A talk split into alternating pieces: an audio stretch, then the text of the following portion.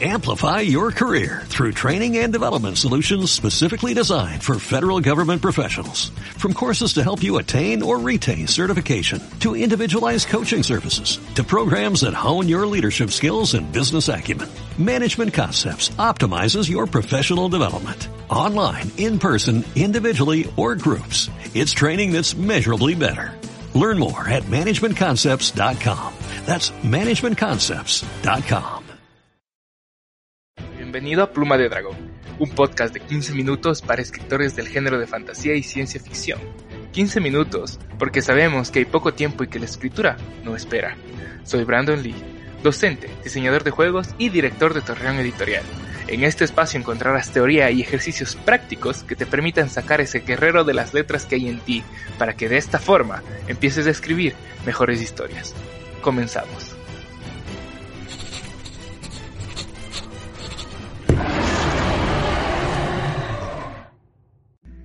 Debería empezar a escribir? ¿Por capítulos o por escenas? ¿Cuál es la diferencia y por qué es importante? Esas son las preguntas que responderemos en este capítulo de Pluma de Dragón. Permanece conectado para que no te quedes con la duda y sepas cómo mejorar tu proceso de escritura. Además, al final te dejaré un ejercicio práctico para que lo tengas en tu arsenal.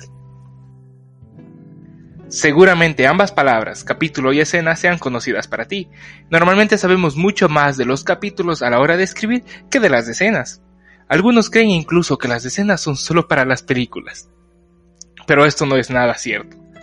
En realidad una novela o una historia es una recopilación de escenas, a veces en relatos cortos o cuentos es una sola gran escena. Es decir, como escritores nosotros construimos principalmente eso, escenas. ¿Qué pasa entonces con los capítulos? Pues en realidad los capítulos son un recurso del autor que permite, entre muchas cosas, dar un respiro a los lectores, generar una estructura de la historia y son principalmente muy buenos para brindar la sensación de progreso, algo extremadamente importante de lo que hablaremos más en el futuro. Pero son también una herramienta dramática donde el cliffhanger se vuelve nuestro más grande aliado. Así que sí, son importantes y son buenas. Pero, ¿qué es una escena entonces? Una escena es una unidad dramática dentro de la trama.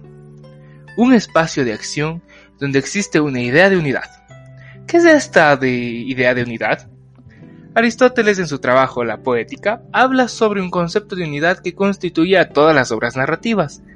Esta idea de unidad está dividida en tres. Unidad de tiempo, unidad de lugar y unidad de acción es decir, que una escena debe darse u ocurrir en el mismo lugar, tiempo y con base a una acción o un conflicto. Aquí también es importante agregar que los personajes dentro de la escena también deben estar alineados.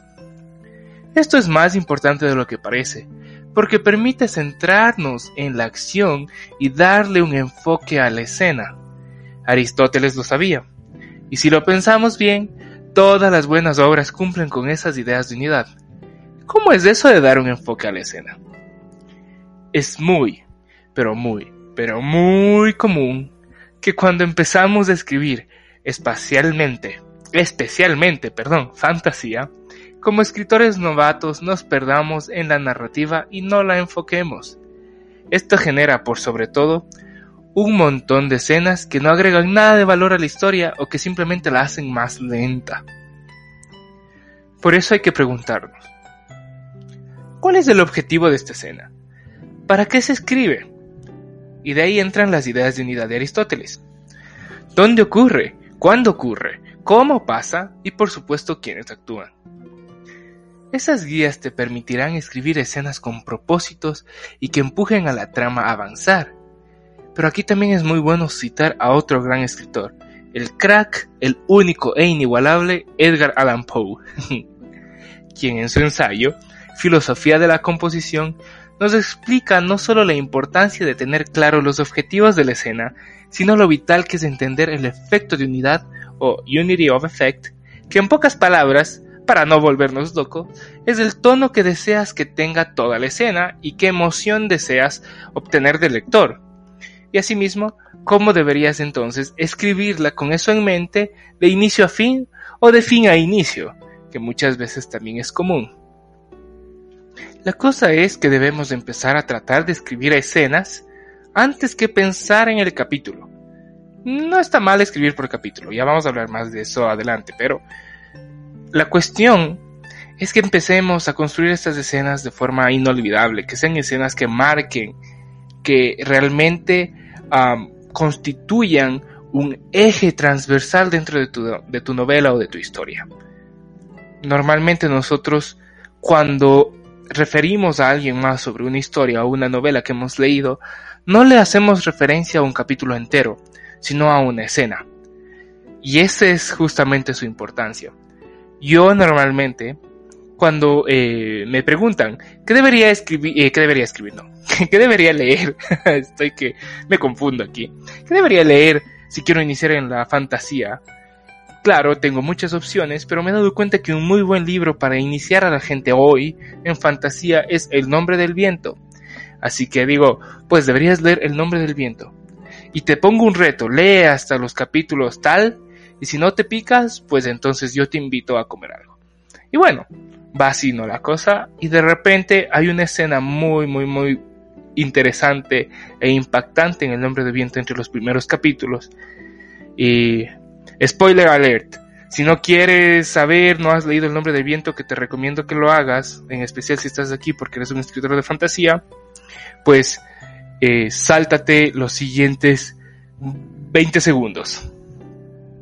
Hay una escena en el nombre del viento cuando Quote, el protagonista, todavía niño, sale a por leña y cuando regresa toda su familia y sus carros matos y todo está destrozado y todos muertos.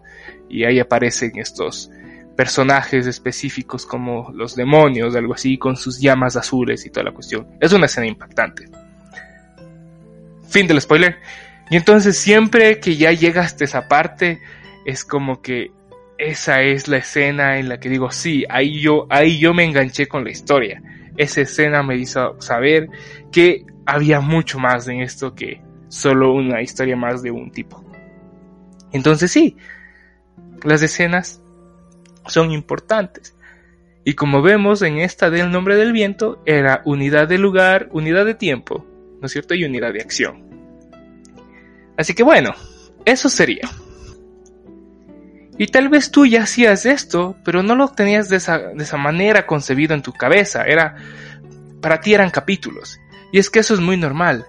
Pero es importante empezar a entender esta diferencia. Te recomiendo, de ahora en adelante, que empieces a escribir por escenas, una a una. Luego los capítulos se construyen solos, porque al final de cuentas, un capítulo es una recopilación de escenas que cumplen objetivos similares dentro de la trama. Es decir, varias escenas tienen objetivos similares para la trama y esas escenas se recopilan en un capítulo y así tú le das la estructura y los descansos al lector. Recuerda, en el capítulo anterior hablamos sobre los consejos para construir buenos hábitos. ¿Sí? El de los pasos de hormiga, ¿te acuerdas de ese? Esa misma filosofía aplica con las escenas versus capítulos. A veces no sabemos cuántas palabras o qué tan largo debe ser mi capítulo cuando escribimos por escenas, eso ya no es un problema, ya no es una preocupación. Solo escribimos la escena y avanzamos poco a poco. Luego armaremos los capítulos. Pasos de hormiga.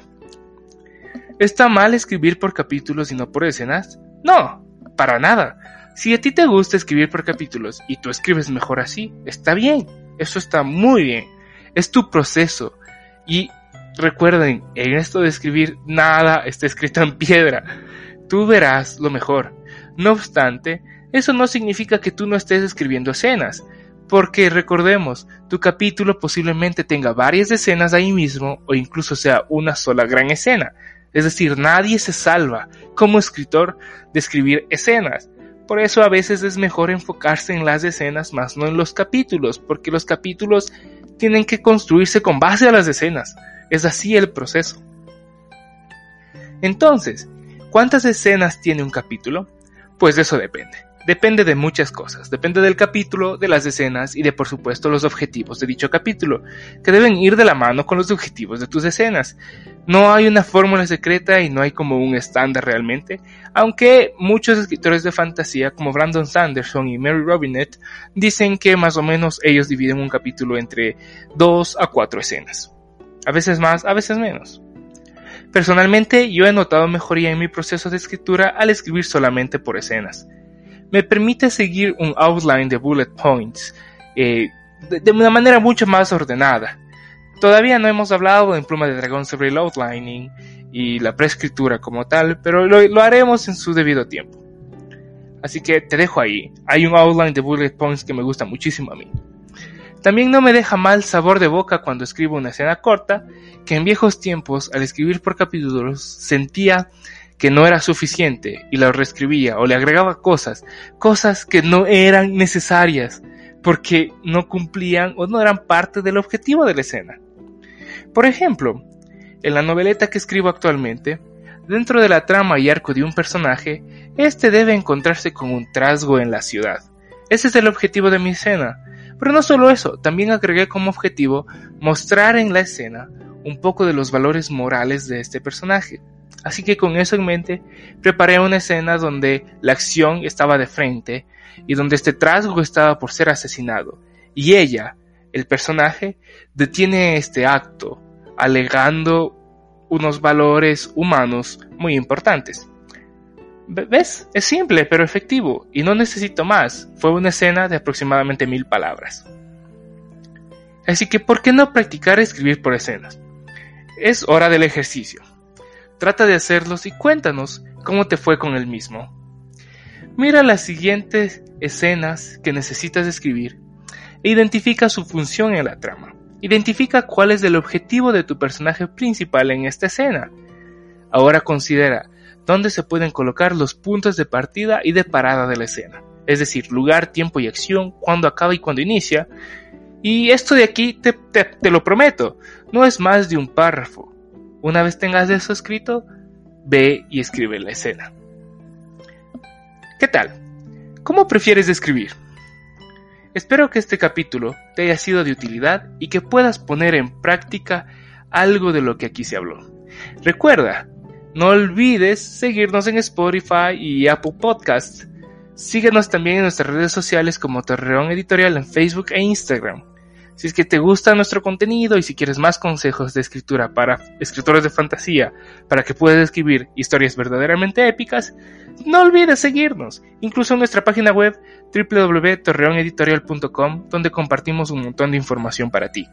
Además, estamos con las convocatorias abiertas para relatos cortos en nuestra nueva revista El Vigía. ¡Anímate! Sin mucho más que decir, me despido. Hasta la próxima y suerte con tu escritura.